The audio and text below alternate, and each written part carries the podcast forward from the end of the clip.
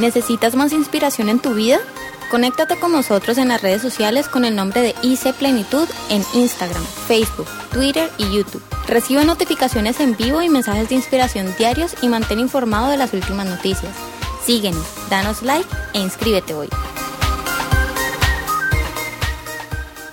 Hay un salmo espectacular que es el salmo número uno, el primer salmo de la Biblia, de los del, escritos por el rey David y Salomón y otros grandes salmistas. Este salmo, el primero, me llama mucho la atención y quiero que leamos este salmo eh, del verso 1 al 3 y vamos a publicar también algunas afirmaciones que quiero que esta, esta mañana hagamos sobre lo que descubrimos en la palabra del Señor.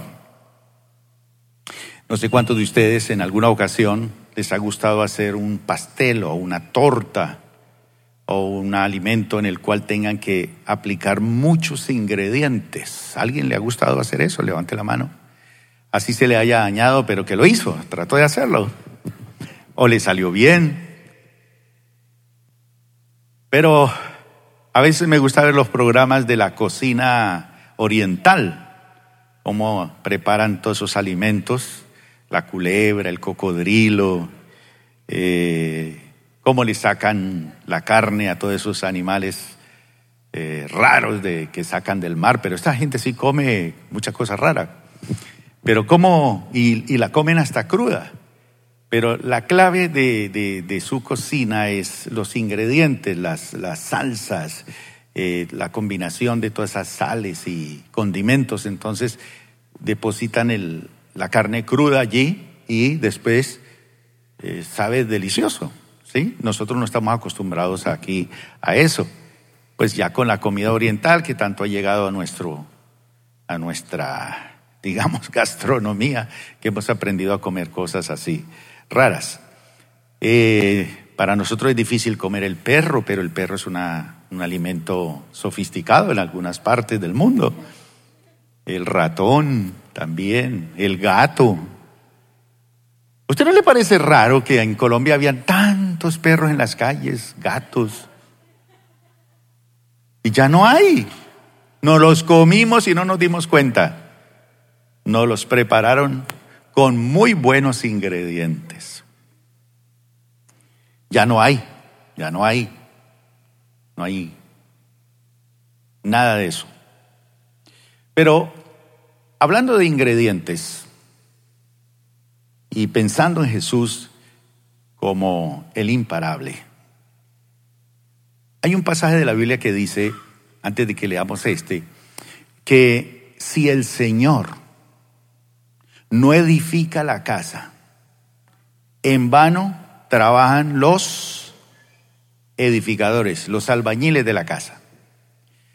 Entonces estamos viviendo en una época donde hay tantas alternativas para vivir una vida libre, lejos de la palabra de Dios, lejos de los fundamentos de las Sagradas Escrituras. Entonces la gente está escogiendo esos, esos esas formas de, vida.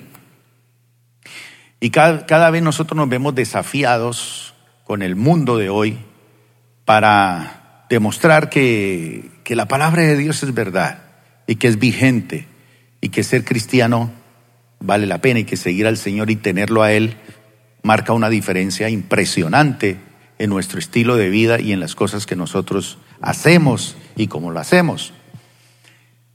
Y a veces la gente quiere tener la, los ingredientes mágicos para hacer dinero. Por eso existen los brujos en los barrios. Sí, la gente quiere que le adivinen el futuro, quieren vivir mejor. Entonces ellos nos prometen salud, dinero y amor. Amor. Y eso es lo que queremos tener todos. Entonces queremos la fórmula mágica para quitarnos las enfermedades de encima, para quitarnos la pobreza. ¿Sí? Hay personas que se hacen baños y riegos de despojo, ¿Quién de ustedes hacía eso antes de conocer al Señor? Mire, tenía la mate sábila ya colgada. Como le era difícil conseguir novio o novia, se echaba lociones para traer, le daba cosas a comer al otro y así atraía el amor.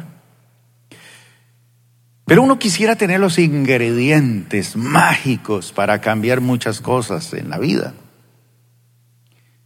Y pensando en la cocina, pensando en los ingredientes para hacer cosas, quisiera hablar hoy acerca de los ingredientes para tener un hogar cristiano.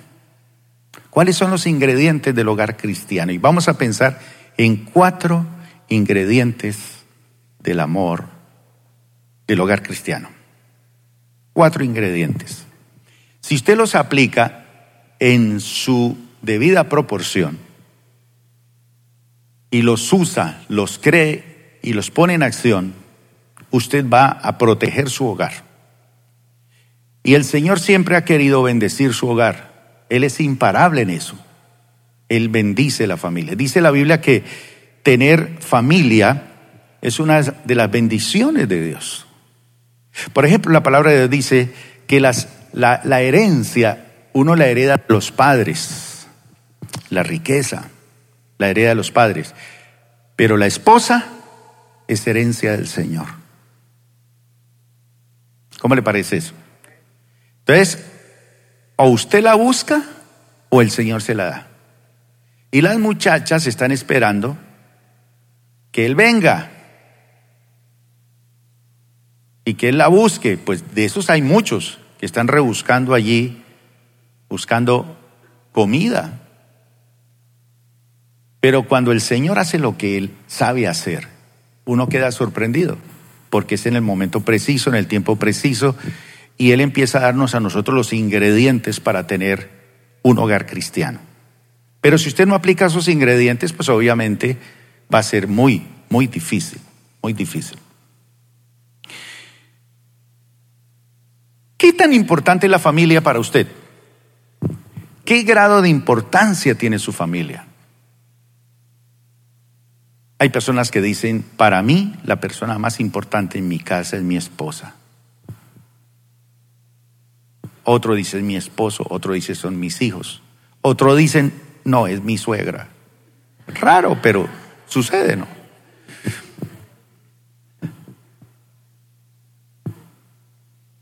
Ahora, yo sé que el hogar es algo muy importante y es una bendición de Dios. Pero Satanás está interesado en destruir el hogar. Y cuando el hogar no funciona bien, pues los negocios no funcionan bien. La vida cristiana no funciona bien. Todo se enreda. Porque si usted está en problemado con su esposa, pues imagínese. O si tiene problema con sus hijos o con un hijo, pues eso es como una piedra en el zapato que no lo deja avanzar. Pero aunque el hogar es importante, no puede ser la prioridad de su vida.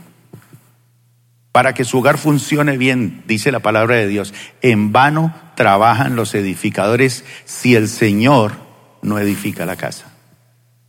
Es decir, que Dios debe ser nuestra prioridad, nuestro amor al Señor. Amarás al Señor con todo tu corazón, con toda tu alma, con todas tus fuerzas, dice la Biblia. Es decir, tenemos que nosotros darle prioridad a Dios en nuestra vida. ¿Por qué? Porque si yo le doy prioridad a mi familia sobre la plata, ¿qué va a pasar? ¿Qué pasa si usted le da prioridad al dinero sobre la familia? ¿Qué pasa si usted le da prioridad al dinero por encima de Dios? ¿Qué pasa si usted le da prioridad a la familia por encima de Dios? Entonces, si Dios es su prioridad y Él es el que edifica la casa, entonces nosotros vamos a poder tener un hogar cristiano y a disfrutar la bendición del hogar. La Biblia nos enseña que muchas personas comen pan de fatigas, es decir, todo lo disfrutan, pero después de un día de mucho trabajo. No saben disfrutar las bendiciones del Señor. Tienen que sudarla y sudarla y sudarla y trabajar y trabajar en sus fuerzas. En vano trabajan los edificadores. Entonces el hogar sí es importante y el dinero es importante, los negocios son importantes, pero Dios tiene que ser nuestra prioridad. Entonces vamos a hablar hoy, ¿cuántos tienen hogares cristianos aquí? Levante la mano. Que toda su familia, sus, por lo menos su hogar, el suyo, es cristiano, todos. Eso es una bendición, porque a veces es uno de los dos nomás que el esposo es el cristiano y el resto no, o la esposa, o un hijo, o una hija. Por lo general, cuando alguien se convierte a Cristo, se gana de enemigo a toda la familia. Todos se la, montan. Y es una lucha, pero después con el tiempo van entendiendo y van reconociendo y al final usted es la persona más respetada de toda la familia. Porque el Señor dignifica el precio que usted paga por ser la primicia en aceptar el Evangelio. Eso es una cosa extraordinaria. Pero fíjese, mis hermanos, que la palabra del Señor nos da los ingredientes que usted nunca debe de descuidarlos para que tenga un hogar cristiano. Y debe de evaluar esto muy bien. Número uno, el primer ingrediente de un hogar cristiano es el ejemplo, pero el buen ejemplo no el mal ejemplo, el buen ejemplo. Eso quiere decir que nosotros tenemos que entender la importancia de lo que significa ser buen ejemplo. Y vamos a leer entonces el Salmo 1 y si tenemos las afirmaciones, ahora la colocamos. Si tenemos las afirmaciones, ¿sí? Bueno, entonces Dice este salmo así, dichoso el hombre que no sigue el consejo de los malos. ¿Eso qué quiere decir? Malos consejos. Malos consejos. ¿Alguno de ustedes alguna, alguna vez en la vida recibió un mal consejo? ¿Lo siguió? y sufrió las consecuencias? Ajá. Cuando usted necesita tomar decisiones importantes, ¿a quién consulta? Busca que alguien le dé un consejo. Aunque usted cree esto es lo mejor, pero consulte a ver qué le dicen. Pero no busque consejo de los malvados. Porque a veces cuando uno quiere buscar un consejo, busca a los más tramposos ver cómo puedo evadir impuestos, a ver cómo puedo sacarle jugo a esto. Entonces dice, dichoso o bienaventurado o plenamente feliz el hombre que sigue, que no sigue el consejo de los malvados. Ni se detiene, ¿dónde? En la senda de los pecadores. Se detiene, oiga, esto como está bueno ni cultiva, cultiva, cultivar la amistad de los blasfemos. Porque es muy fácil cultivar ese tipo de amistad. Gente que habla mal de Dios, de la iglesia, del Evangelio, de la Biblia, y sin embargo usted cultiva esa amistad. Recuerden el amor. Esos malvados tienen que ser amados con amor ágape, pero nunca con amor filial. No puedo cultivar una amistad con los blasfemos, sino que en la ley del Señor, en su palabra, se deleita. ¿A quién le gusta aquí el manjar blanco bayuno? Delicioso, ¿verdad? No da mucho, pero le gusta uno probarlo. Y usted se deleita en ese manjar blanco o en ese dulce o en ese postre, poquito. Dice la Biblia que comamos miel, pero no de a mucha, para saborear, para deleitarse, el que se deleita en la ley del Señor. Y día y noche medita en ella. Algo a mí personalmente que me encanta es meditar en la palabra de Dios en la noche. A veces yo me despierto a las 2, 3 de la mañana y me pongo a, a meditar sobre un pasaje de la palabra en el silencio y descubro unas cosas impresionantes, maravillosas. Es decir, que el que se deleita en el Señor, hay un deleite, o usted se detiene en la senda, en la forma como vive la gente que no conoce a Dios, o usted cultiva la amistad de los blasfemos, o usted se deleita en la ley del Señor, y como se deleita en la ley del Señor, medita en ella día y noche, es decir, reflexiona y estudia la palabra. Yo recuerdo acá a un papá que, un papá que conocía que tenía el niño como de un añito caminando y cuando él hacía algo que no le gustaba, lo hacía parar allá cerca de la puerta y le decía, reflexione. Y el chiquito así se quedaba, ni sabía qué era reflexionar. O sea, reflexiona y vuelve. Entonces, reflexiona y estudia la palabra. ¿Qué reflexionar? Si la palabra de Dios dice esto, ¿lo tengo que hacer? ¿Por qué lo tengo que hacer? ¿Por qué lo que tengo que tener en cuenta? ¿Por qué es tan importante? Porque está aquí. Reflexiona y estudia la palabra. Una cosa es leer la Biblia, otra cosa es estudiar la Biblia. Y hay muchas herramientas para estudiar la Biblia. Muchas herramientas. Dice que el que hace eso es como árbol, el árbol plantado a la orilla de un río que cuando llega su tiempo, no por estar allí sembrado a la orilla del río, sino cuando llega el tiempo, cuando llega el tiempo para un árbol, por ejemplo, de mangos, para dar mangos, ¿Cuántos años demora? Muchos años. Cuando llega su tiempo, da fruto y sus hojas jamás se marchitan.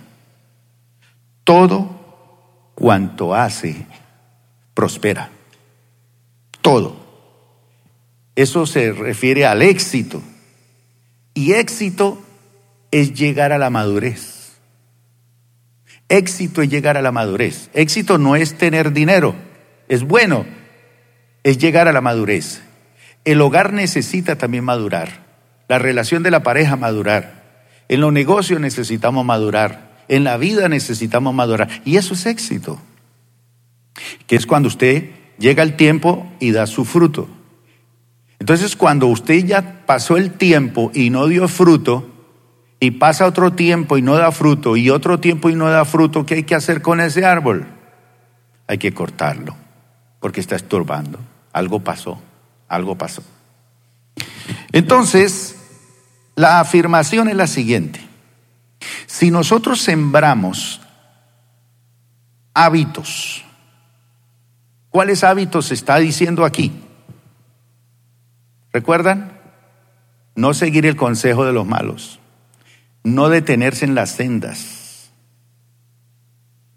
no hacer amistad con gente que blasfema el nombre de Dios, selecciona a sus amigos. Ahora vamos a ver eso, la importancia que son las amistades, sino que se deleita en la palabra. Hay algunos que dicen que jartera tener que leer la Biblia, que jartera hacer un devocional. ¿Cuántos devocionales quedan allá en, la, en el punto I? Por favor, ¿me pueden decir así, abuelo de pájaro? Mandamos a hacer un resto. Y ahí hay un montón. Hay una caja completa. ¿Qué quiere decir? Que la iglesia no le interesa hacer un devocional. Lo hicimos por ustedes. Y me dijeron, pastor, hagamos ahí unos 10, que eso esa iglesia no compra nada. Yo le dije, no, mande a hacer 200, que esa gente tiene cara de que le gusta leer la Biblia. Y ahí están los libros. Y ahí están. Pero mi hermano querido, esa actitud de leer la Biblia, de tener amistades que valgan la pena, de no detenerse, de sembrarse junto a las aguas, Eso son hábitos. Y ese hábito es un ingrediente importantísimo. Por eso si sembramos hábitos como estos que dice, aquí están los hábitos malos y hábitos buenos. Dice, dichoso el hombre que hace esto, que no hace esto, pero que hace esto. Eso está ahí para nosotros. Entonces dice, si sembramos hábitos, ¿qué cosechamos? Carácter, claro que sí. Si usted siembra los hábitos de la palabra de Dios, el buen ejemplo. Ahora, si usted como padre de familia, estos hábitos no son, no los ven sus hijos, ni en las curvas siquiera, que hay que detenerse un poquito. Todas las veces el hijo ve al papá leyendo el tiempo, el espectador, semana y sojo. Pero la Biblia, nada, nunca. Lo ven moviendo el cuerpo cuando escuchan el grupo Nietzsche, lo ven moviéndose al ritmo de la música, Cali Pachanguera. Pero nunca lo ven de rodillas orando. Que se acerque el niño y le diga, ¿y usted qué hace ahí? ¿Y por qué se arrodilla? ¿Y por qué mi papá se levanta tan temprano y allá solito está leyendo un libro? ¿Qué libro es ese? Nunca, nunca lo vieron. Nunca hubo un ejemplo. Nunca sembró un hábito. Eso sí, quiere que su hogar le funcione a las mil maravillas pero nunca sembró un hábito. Pero cuando sembramos hábitos cosechamos carácter. Y entonces, si sembramos carácter, ¿qué forjamos? Destino. Ah, no, pero es que usted quiere que su hijo sea un buen médico. Queremos que sea un buen ingeniero. Queremos que sea un gran banquero y que tenga mucho dinero. Vamos a ver qué queremos sembrar nosotros. Hay otro versículo que me encanta mucho en Filipenses capítulo 4, versículo 8. No olviden la afirmación que hicimos. ¿Sembrar qué? Hábitos. Si sembramos hábitos, obtenemos carácter. Si sembramos carácter, forjamos destino. Es que mi hijo está destinado para cosas grandes. Eso es una confesión bonita. Pero hay que pasar de la confesión a qué? A que sea un hábito en él. El destino no está asegurado para una persona sencillamente porque dice me va a ir bien. Yo tengo que sembrar hábitos, formar carácter, alinearme a las cosas de Dios. O si no llega viejo sin carácter y ser exitoso es llegar a la madurez del carácter. Eso es éxito. Eso es lo que dice la palabra. Cuando Pablo le escribía a los filipenses en el capítulo 4, versículo 8, decía, por último, hermanos, por último, por favor, antes de irme, por último, consideren bien, consideren bien. Que todo lo verdadero, todo lo respetable, todo lo justo, todo lo puro, todo lo amable, todo lo digno de admiración, en fin, todo lo que sea excelente y que y merezca elogio. Entonces el primer ingrediente es el ejemplo. Un ejemplo de un hombre que sabe no detenerse, una mujer que no se detiene en la senda de los malos, que tiene unas amistades, que lee la Biblia, que escoge sus amistades, que lee la Biblia, que medita, que reflexiona, que es exitoso en lo que hace, que da un buen ejemplo a sus hijos, a su esposa, a su esposo. Pero también es un hombre y una mujer que da ejemplo en considerar bien qué, lo verdadero lo respetable, lo justo, lo puro, lo amable, lo digno de, admiración, en fin, todo lo que sea excelente o merezca elogio. Eso es lo que nosotros tenemos que hacer. En Mateo capítulo 18, versículos 5 al 6 dice así. El que recibe en mi nombre, dijo Jesús, a un niño como este, ahí puso un niño, un niño. ¿Sabe quién fue el que entró esta mañana a mi oficina? La primera persona que entró a mi oficina fue un niño. Y él no pidió permiso ni tocó la puerta, fue entrando, como Pedro por su casa. Y miraba para todos lados y me miraba a mí. Miraba los diplomas del pastor, miraba todo eso. A él no le importaba nada de eso. Y me miraba a mí. Él estaba contento porque estaba en la oficina del duro. Estaba descubriendo que a ese lugar no entra nadie. Y él estaba allí descubriendo. Y me dice, ¿qué hubo, pastor? Me extiende la mano, me, da la, me saluda. Le ¿qué hubo, caballero? ¿Cómo le va? Bien, y se fue para su clase bíblica. Y el que recibe en mi nombre a un niño como este, me recibe a mí. Pero si alguien hace pecar con mal ejemplo a uno de estos pequeños que creen en mí, mejor dicho, que lo atrae a pecar o le impide su conducta correcta o su pensamiento de ir al Señor, más le valdría que le colgaran al cuello una gran piedra de molino y lo hundieran en lo profundo del mar. Entonces, si usted es mal ejemplo para sus hijos, si nosotros somos mal ejemplo para nuestros hijos, es de más valor. Las piedras de molino eran unas piedras grandes, dos piedras redondas, una encima de la otra, y tenía un huequito acá. Por ahí metían los granos, pero tenía atravesado unos palos para los bueyes. Entonces los bueyes iban dando la vuelta y hacían girar la piedra de arriba sobre la de abajo.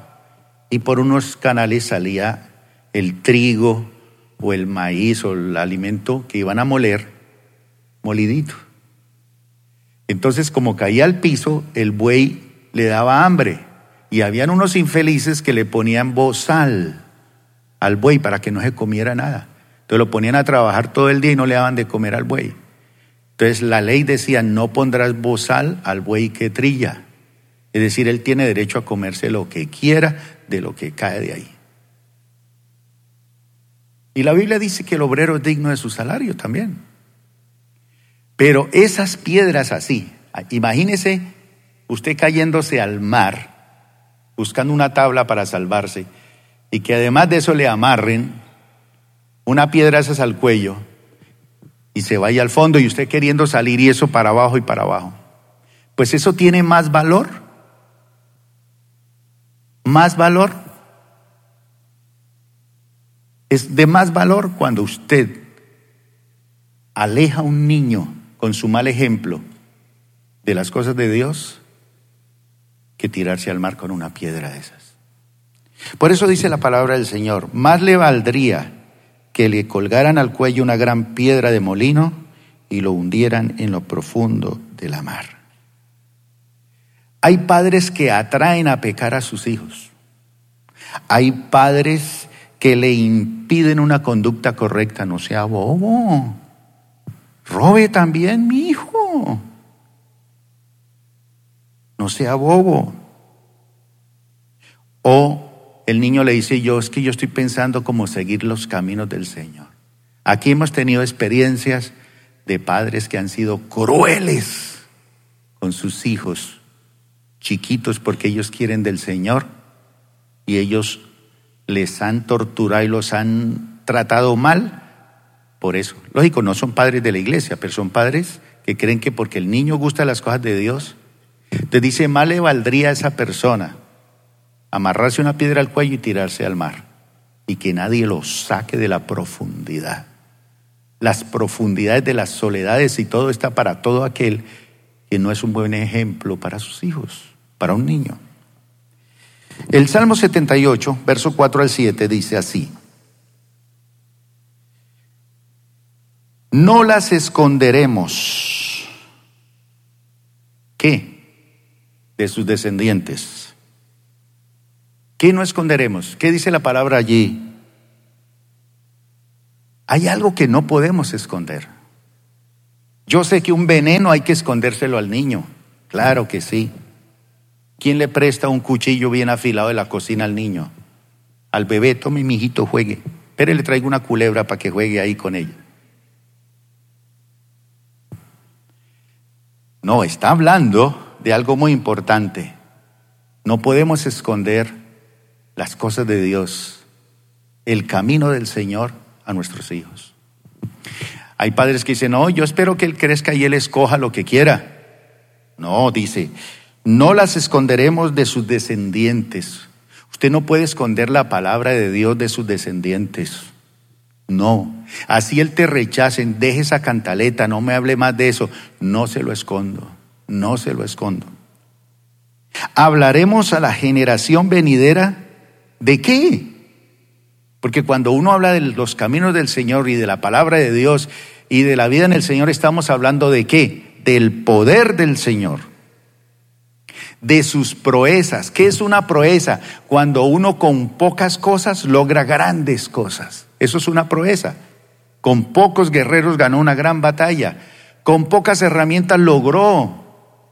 Hablaremos de las proezas del Señor, porque el Señor con unos poquitos panes y pececillos le da de comer a muchos.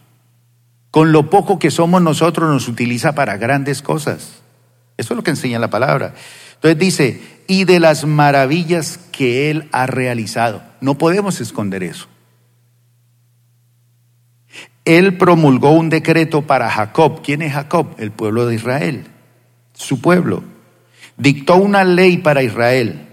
Ordenó a nuestros antepasados, les ordenó. ¿Qué les ordenó? Enseñarlos a quienes, a sus descendientes para que los conocieran. ¿Quiénes? Las generaciones venideras. Si Dios ha sido bueno con usted, tiene que contarle eso a sus hijos y que sus hijos se lo cuenten a sus hijos y a las futuras generaciones. Para que los conocieran las generaciones venideras y los hijos que habrían de nacer, que a su vez los enseñarían a sus hijos Así ellos pondrían su fe, su confianza en Dios y no se olvidarán de sus proezas, sino que cumplirán sus mandamientos. Entonces, viene otra afirmación. No podemos hacer mucho por nuestros hijos si no les damos buen ejemplo si no les damos buen ejemplo. Yo le conté la historia de un, un señor que iba de viaje y entró en la carretera, eh, se detuvo y entró como a un centro comercial y allí encontró algo que él quería comprar. Y entonces cuando pasó la tarjeta de crédito, eh, le dijeron, señor, disculpe, pero es que aquí no recibimos tarjetas de crédito de personas que no conocemos. No conocemos. Entonces, como usted es una persona extranjera, entonces el dueño de la tienda desde el al fondo lo vio y lo reconoció y él dijo, no, este es el hijo del Señor tal. Y fue y le dijo al Señor que estaba atendiéndolo, le dijo, no, acéptele la tarjeta a él. No lo conocemos a él, pero yo conocí a su padre. Porque yo conocí a su padre, atiéndalo a él. Qué cosa tan bonita, ¿verdad? Solamente por la honestidad y la rectitud y el buen ejemplo de un padre le abre los espacios a su hijo. Eso es una cosa maravillosa. No podemos hacer mucho por nuestros hijos si no les damos buen ejemplo. ¿Buen ejemplo de qué? De lo que acabamos de leer. No lo puedo repetir, ahí nos podríamos quedar. Y podríamos aquí enfatizar en eso. y descubrir que no hemos dado buen ejemplo. Entonces, si no hemos dado buen ejemplo, no podremos hacer mucho por nuestros hijos. No podremos hacer mucho. Este es un ingrediente tremendo. Si usted no ha sido buen ejemplo de fidelidad, de estudio de la palabra, de sus amistades, de su vocabulario, si cuando usted se enoja, hermano, esa lengua es un machete de doble filo cortando cabezas ahí en su casa, sufre el perro, el gato, el hijo es así. Eso es cosa terrible. Pero viene aquí una cosa importantísima. Si usted es mal ejemplo en pecado, usted es un pecador famoso en ser pecador, en ser tramposo, en ser engañador, en ser avivato, en ser esto o aquello, hay dos cosas con el pecado. Primero, si usted es ejemplo de pecado, sepa que el pecado esclaviza. El pecado esclaviza. ¿Y cómo esclaviza el pecado? Mira, la diferencia es que cuando uno no conoce a Cristo es un esclavo del pecado.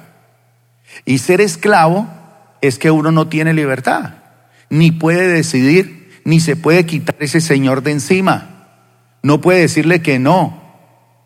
El esclavo ni siquiera era dueño de sus hijos, no era dueño de su esposa. Su esposa y sus hijos eran propiedad del amo. Ni siquiera la vida le pertenecía al esclavo. Si él quería matarlo, lo mataba. Listo. Y le hacía un favor a la sociedad. Y no le importaba nada de nada. Éramos nosotros. El pecado esclaviza. Nos queríamos quitar ese esclavo, ese amo de encima y no podíamos. Pero cuando Cristo llegó a nuestra vida, nos quitó esa esclavitud. Ya no somos esclavos del pecado. Puede que pequemos, pero abogado tenemos y ya no somos dominados ni esclavizados por el pecado. Tenemos dominio para decirle no al pecado. Pero el pecado esclaviza. Si usted es mal ejemplo en una vida de pecado, esclaviza. Y mire cómo es a tal punto un mal ejemplo de pecaminosidad de un padre para sus hijos o de una madre para sus hijos. Dice Jeremías capítulo 13, versículo 23 de la siguiente manera. ¿Puede el etíope cambiar su piel? ¿Cuál es la piel de un etíope? ¿Amarilla? ¿Azul? ¿Blanca? Totalmente negra, oscura. Y dice, ¿podrá el etíope cambiar su piel? No puede. Y dice más, o el leopardo quitarse sus manchas. Un día el leopardo se levanta. Se quitó todas las manchas. No puede. Pues tampoco ustedes pueden hacer el bien acostumbrados como están a hacer el mal. El malo es un esclavo. Es tan imposible como cambiar de piel. ¿Qué pasó con Michael Jackson cuando se cambió de piel? Se afectó más, se enfermó más. Y me gustaba más como era originalmente que como quedó al final, como un monstruo. Entonces la palabra del Señor dice, tampoco ustedes pueden hacer el bien estando acostumbrados. Cuando una persona se acostumbra, es un hábito así, es un esclavo. Ezequiel capítulo 7, versículo 19 dice de la siguiente manera, y mencioné el dinero ahora, porque es que a veces para un padre tener dinero y conseguir lo que quiere y después de que tenga dinero no me importa hacer lo que tenga que hacer. Y leyendo este versículo me acordé de que en algunos lugares de Sudamérica han encontrado bolívares venezolanos por bultos arrojados en las cañadas, en las calles, por bultos, porque ya no vale para nada. Imagínese que, no sé, ya un kilo de no sé qué de carne puede costar un millón de bolívares. Entonces dice aquí, la plata la arrojarán a las calles y el oro, ¿cómo lo verán? Como basura. en el día de la ira del Señor, ni su oro ni su plata podrán salvarlos. La plata no es todo, ni les servirán para saciar su hambre. Te puede tener dólares y si no hay que comer, ¿qué? ¿Se va a llenar con esos papeles? Servirán para saciar su hambre y llenarse el estómago, porque el oro fue el causante de su caída. Una de las cosas que hizo que caer a naciones, a pueblos famosos, importantes, fue la plata. La abundancia de pan, la abundancia de plata y la abundancia de ociosidad. Un país como Suiza, por 10 generaciones ya no necesitarían trabajar. Ya está asegurada la vida de sus ciudadanos hasta 10 generaciones sin trabajar. ¿A qué nivel de esas sociedades han llegado? Que han asegurado tanto su economía que hasta 10 generaciones ya no necesitan trabajar. Y cada ocasión le llega un cheque a cada ciudadano por lo que produce esa nación. Le llega un plata a su cuenta. Nos, se parece a Colombia, ¿no? Pero un día dice la Biblia, la plata y el oro será como basura. ¿Cómo puede entender uno eso? Que se convierta, que no, no tenga valor el dinero, porque el pecado esclaviza. Y así será. La abundancia de dinero a veces corrompe una persona. Proverbios capítulo 16, 6 nos dice cómo se libera una persona del pecado. Con amor y verdad se perdona el pecado y con temor del Señor se evita el mal. Se siembra el hábito de la palabra de Dios, el ejemplo por las cosas de Dios. Ejemplo espiritual. Si usted no da ejemplo, si usted no siembra, no cultiva, no le aplica ese ingrediente a su hogar, se pierde. Pero si usted siembra ese ingrediente, nadie podrá detener al imparable para bendecirle su hogar y su vida. Eso es bien importante.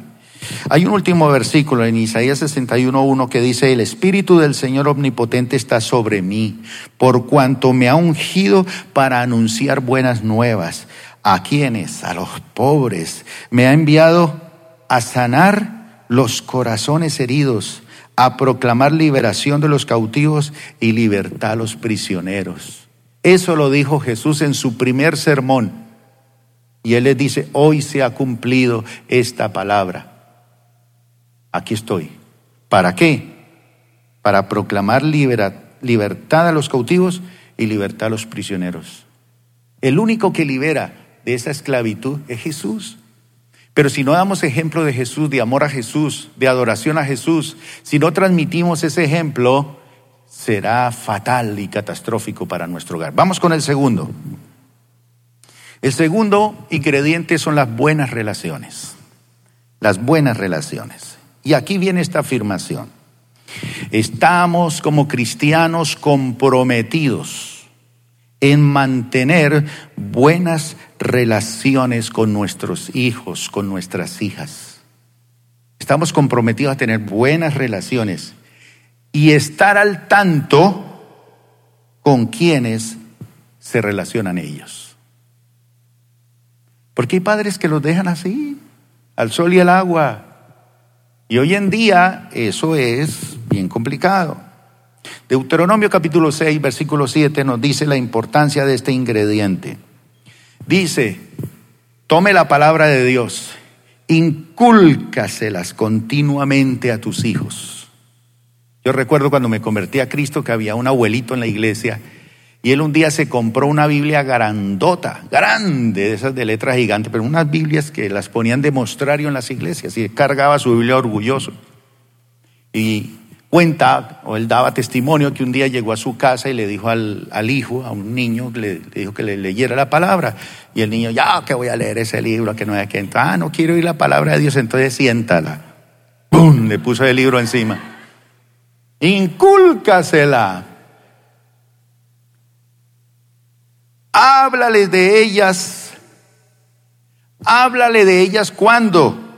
Cuando estés en tu casa y cuando vayas por el camino, cuando te acuestes y cuando te levantes. Esa es una responsabilidad. Ese es el segundo ingrediente, las buenas relaciones. Cuando vayas por el camino, mientras vas caminando, vas compartiendo, inculcándole la palabra de Dios. La importancia, mi hijo, de orar la importancia de leer la palabra de Dios, la importancia de servirle a Dios, la importancia de esto. 1 Corintios 15, 33 dijo Pablo, no se dejen engañar. Las malas compañías corrompen las buenas costumbres. ¿Con quién se relaciona su hijo? ¿Cuáles son sus relaciones? ¿Con quién se relaciona usted como padre? Las malas compañías corrompen las malas costumbres. Yo a veces he comprado frutas deliciosas y las meto a la nevera y me olvido de ellas. Y cuando voy a meter la mano, hay una dañada, inmediatamente pienso lo peor. Todas están iguales. Una pudrió las demás. Las malas compañías corrompen las buenas costumbres. Y usted tiene que tener compañías en su empresa y usted sabe cuáles son las malas compañías. Y a veces usted escoge las malas compañías. Y por más que usted sea un cristiano y todo, si ese es su compañero fiel, va a corromper las buenas costumbres. El segundo ingrediente es el de cultivar y tener buenas relaciones. Número tres, la verdad. Y aquí viene esta afirmación. Nuestro compromiso es guiarlos a la verdad.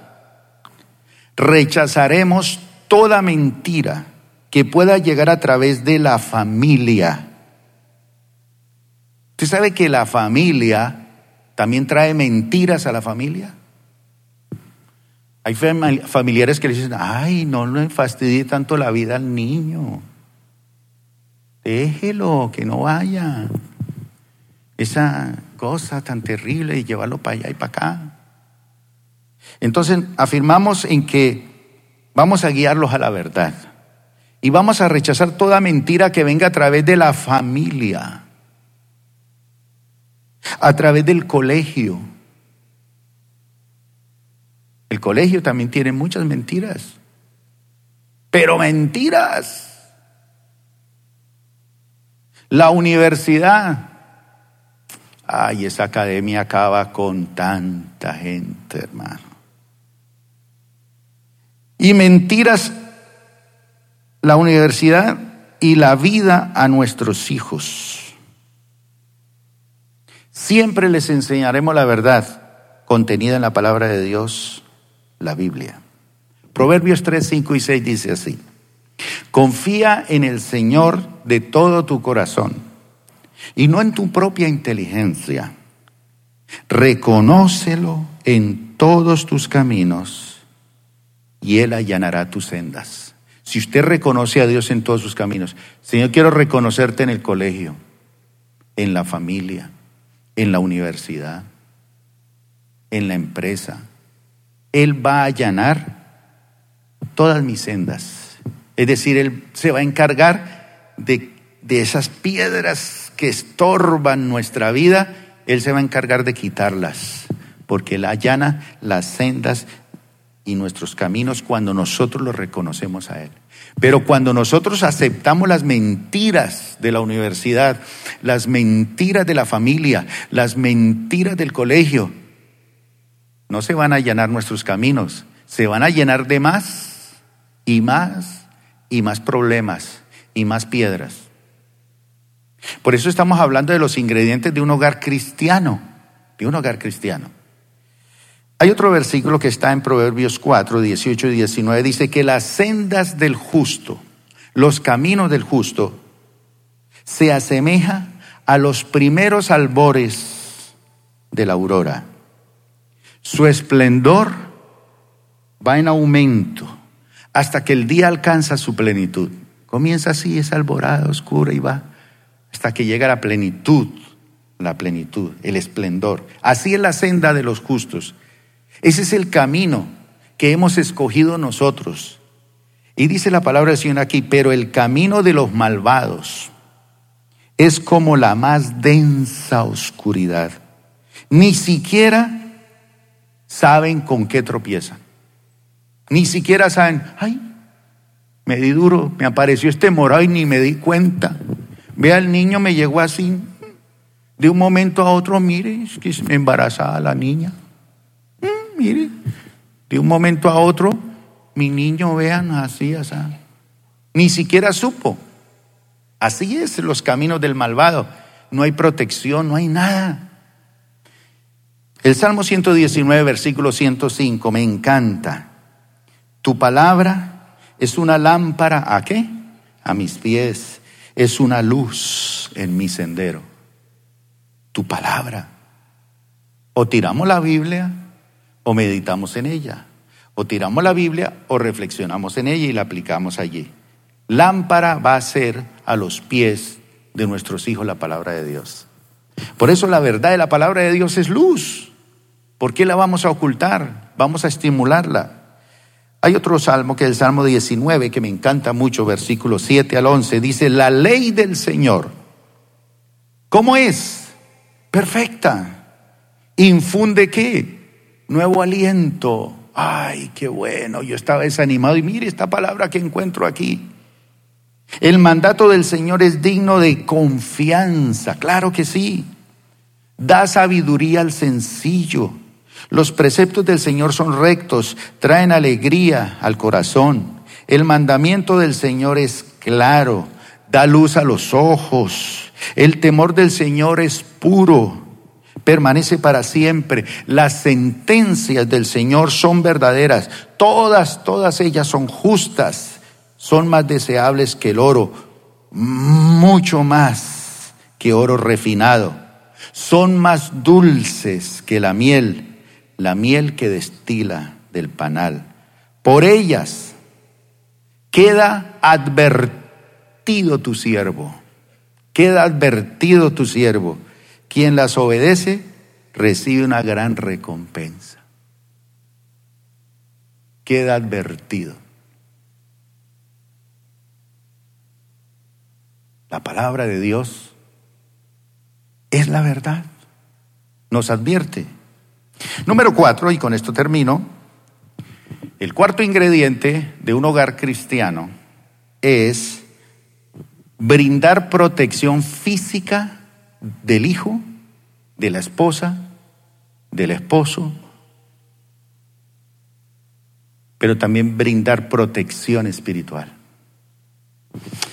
Y la afirmación va, los padres quedan vida física, pero son responsables de dar vida espiritual. No debemos ser como Josafat, que conociendo a Dios, prefirió dar dinero, posesiones y educación a sus hijos, pero no les dio vida espiritual. Y las consecuencias para sus hijos fueron desastrosas. Mire, hay una cosa peor que el dolor más agudo que puede sentir una persona. ¿Sabe cuál es? Cuando un hijo lo hace sufrir. Cuando un hijo busca las sendas y él sufre y sufre y es golpeado allá. Esto es lo que produce más dolor que un dolor de cáncer. El sufrimiento de un hijo, de una hija, que por más que no persiste y persiste en hacer las cosas malas, en alejarse, en, volverse una cosa terrible. Eso es peor el sufrimiento para un padre, para una madre, el mismo dolor de una enfermedad. Y a veces la cuña que más aprieta es la del mismo palo familiar. Eso es tremendo, eso es una tragedia. Pero bien, para terminar, estamos diciendo que tenemos que dar protección física, pero también espiritual. Hay algunos que se encargan solamente de dar protección física. Entonces él dice, yo le doy todo a mi hijo. Y lo que yo no tuve se lo doy a mi hijo.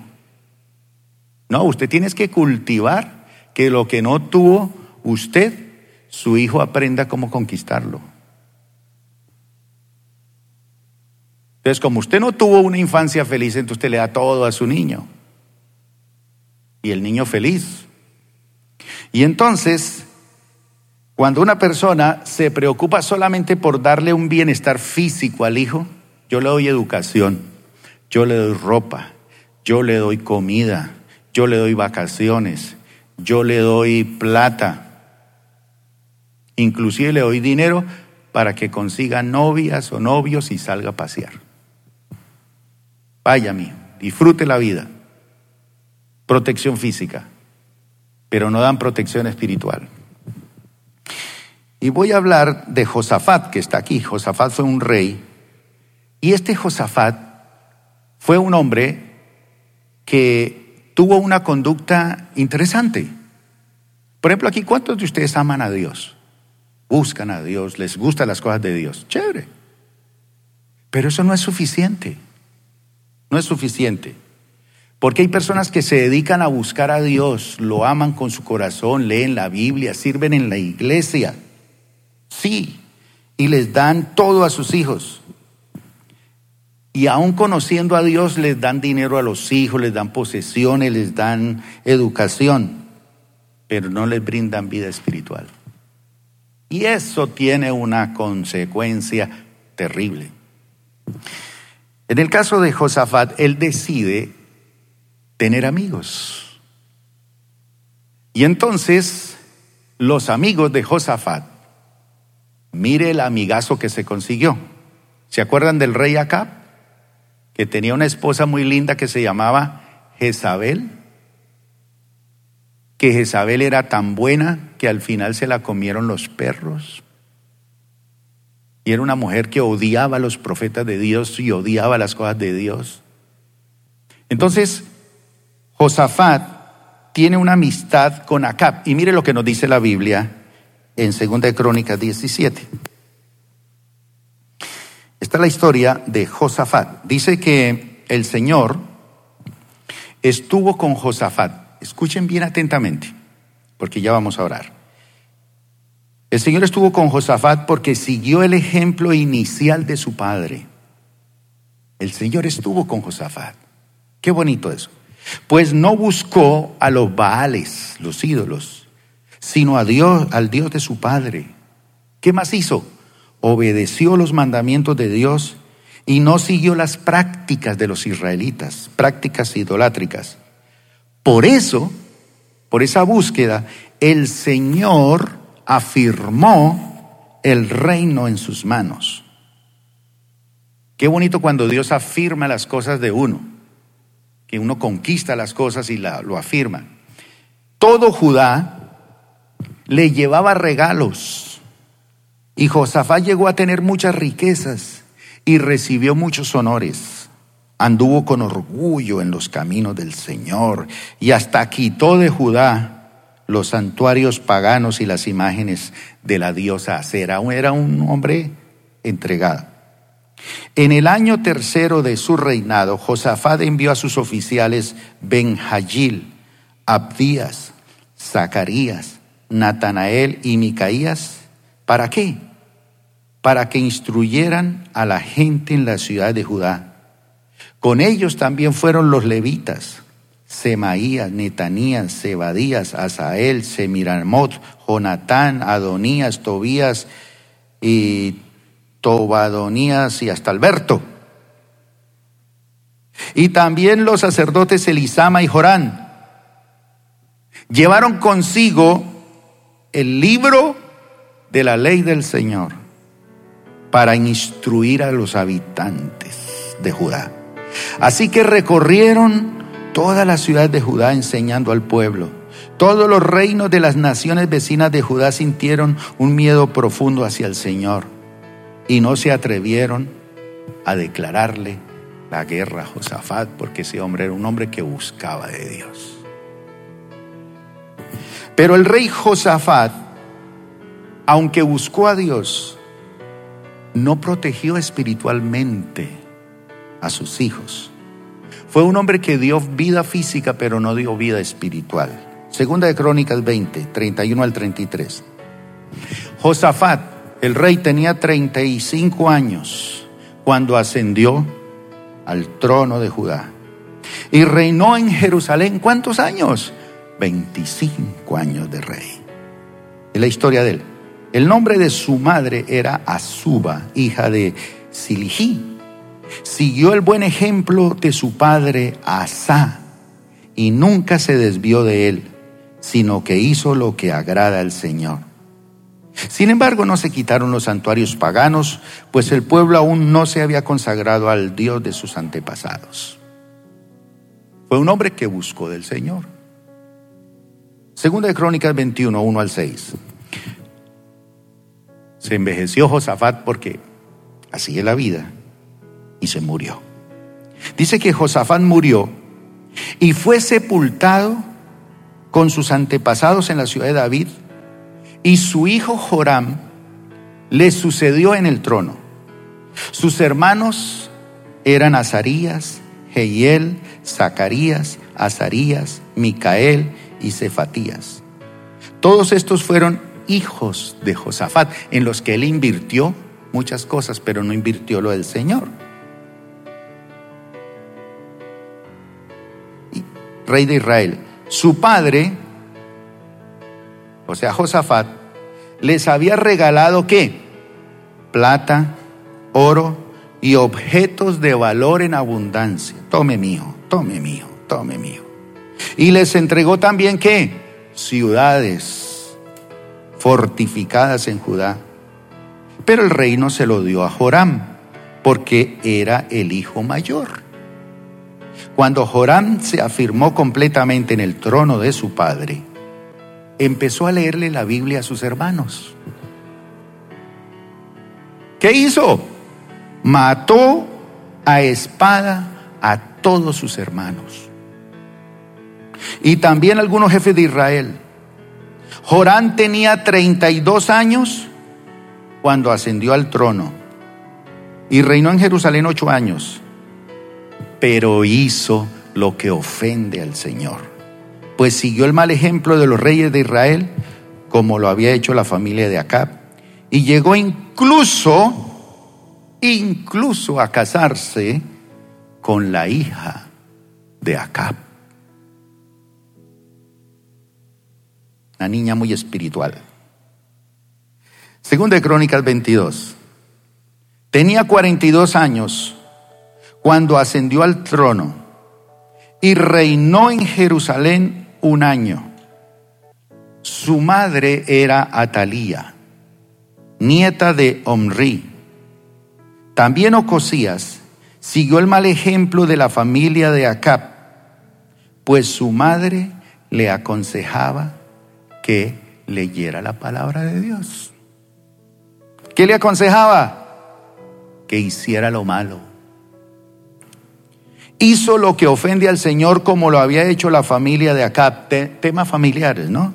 En efecto, una vez muerto su padre, Ocosías tuvo como consejeros a miembros de esa familia. ¿Para qué? Su perdición. Y como usted ya quieren orar, leamos el último versículo. Segunda de Crónicas 22, 10 al 12. Cuando Atalía, madre de Ocosías, vio que su hijo había muerto, tomó medidas, Atalía, ¿para qué? Para eliminar a toda la familia real de Judá. Era una asesina. Pero Josaba, que era hijo del rey, era hija del rey y esposa del sacerdote Joyada, Joyada, raptó a Joás, hijo de Ocosías. Cuando los príncipes estaban a punto de ser asesinados, metiéndolo en un dormitorio con su nodriza, logró esconderlo de Atalía, de modo que no lo mataron. Hizo esto porque era la hermana de Ocosías. Seis años estuvo Joás escondido con ellos. ¿Dónde? En el templo de Dios mientras Atalía reinaba en el país. Mis hermanos, esta última parte, el ingrediente de dar lo material sin lo espiritual es catastrófico. El papá buscó a Dios, les dio todo porque el que busca a Dios prospera. Pero la prosperidad no es tanto dejarle ciudades y plata y herencia a los hijos. Porque cuando él murió, su hijo, el príncipe, el heredero al trono, ya en el trono, mató sus propios hermanos. ¿Cuántas historias hemos oído de tragedias en herencias? Si usted y yo no colocamos este ingrediente de aparte de dar lo material, proveer lo espiritual, después habrán consecuencias en futuras generaciones. Pero hoy viene a mi mente ese pasaje cuando Josué se para delante de todo Israel y les dice, ustedes escojan. Si quieren adorar los dioses al otro lado del río donde ustedes vivían, sus antepasados o a los dioses de esta tierra donde llegamos. Y yo diría hoy, o a los dioses de los caleños, de los colombianos.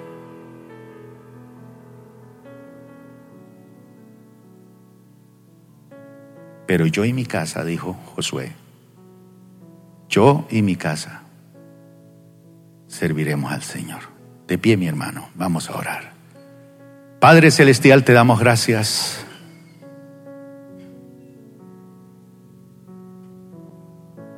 Porque tú nos has provisto los ingredientes para un hogar cristiano. Sé que para muchos no es fácil, Señor.